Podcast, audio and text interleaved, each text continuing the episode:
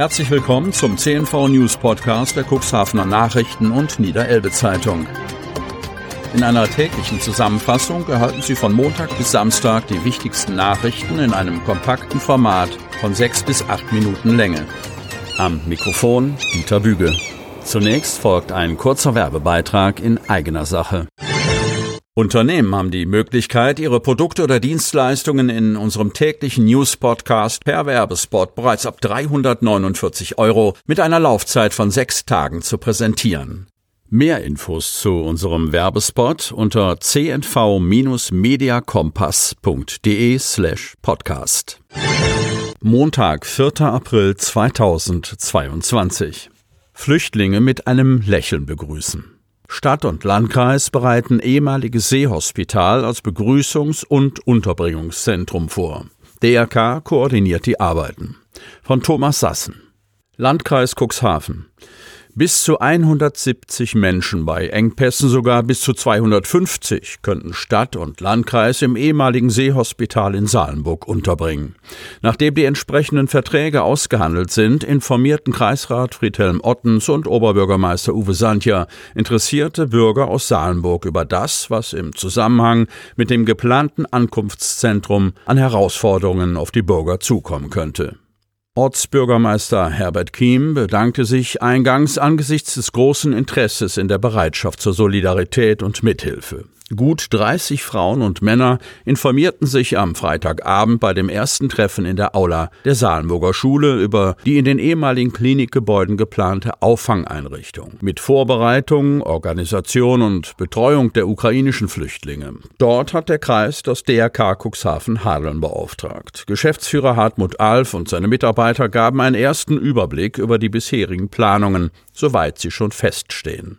Denn die Herausforderung bestehe darin, detailliert vorbereitet zu sein, aber gleichzeitig so flexibel wie irgend möglich auf die tatsächliche Zahl der aus der Ukraine Vertriebenen zu reagieren. Die Gratwanderung besteht deshalb auch nach Auffassung von Sandja darin, die Hilfsbereitschaft der Cuxhavener genauer dort einzusetzen, wo sie den Geflüchteten wirklich nützt. Die bloße, unkoordinierte Bereitstellung von gespendeten Sachgütern wie Möbeln, Kuscheltiere, Kleidung oder ähnlichem sei zwar gut gemeint, aber nicht zielführend. So der Oberbürgermeister. Mit dem ehemaligen Seehospital in erstklassiger Lage und mit Blick auf das Wattenmeer habe Cuxhaven allerdings ein Ort, an dem die Menschen nach den traumatisierten Erfahrungen des Krieges und den Strapazen der Flucht erst einmal zur Ruhe kommen könnten, so Ottens. Untergebracht werden sie im früheren Bettenhaus und Gästehaus und möglicherweise in der Ärztevilla, in der Regel in zwei oder drei Bettzimmern mit angeschlossener Nasszelle. Die Cafeteria könnten als Gemeinschaftsraum und für die Verpflegung genutzt werden. Mit der Sicherheit ist ein externer Wachdienst beauftragt. Trotz der Herausforderung sieht Santja Cuxhaven dank der Erfahrungen von 2015 mit der Flüchtlingsunterkunft in der Altenwalder Kaserne gut gerüstet. Das DRK und andere Hilfsorganisationen könnten auf ein gut eingespieltes Netzwerk von Helfern zurückgreifen. Wer helfen möchte, kann sich an das offene Herz Altenwalde wenden. Das regelmäßige Treffen zwischen Helfern und Geflüchteten ist immer dienstags und donnerstags zwischen 14.30 Uhr und 16.30 Uhr im Pfarrhaus der Martinskirche, Vorwerk 5 am Ritzebütteler Marktplatz. Jeder ist herzlich willkommen. Kreatives Kunsthandwerk ins rechte Licht gerückt. Die kleine Messe, exklusiv und schön, im renovierten Foyer der Kugelbarke kam bei Ausstellern und Besuchern gut an. Cuxhaven. Als idealer Ausstellungsort präsentierte sich am Wochenende das umgestaltete Foyer der Kugelbarke In lichtdurchfluteter, ansprechender Umgebung konnten 22 Kunsthandwerker ihre aktuellen Arbeiten einem interessierten Publikum anbieten. Veranstalterin von Exklusiv und Schön, Birgit Rehse und die Aussteller aus dem norddeutschen Raum konnten nach den beiden Tagen zufrieden sein. Da Birgit Reese aus einem großen Pool professioneller Kunsthandwerker schöpfen kann, waren die Stände diesmal überwiegend mit neuen Ausstellern besetzt, die bei den zwei vorangegangenen Messen in Cuxhaven noch nicht dabei waren.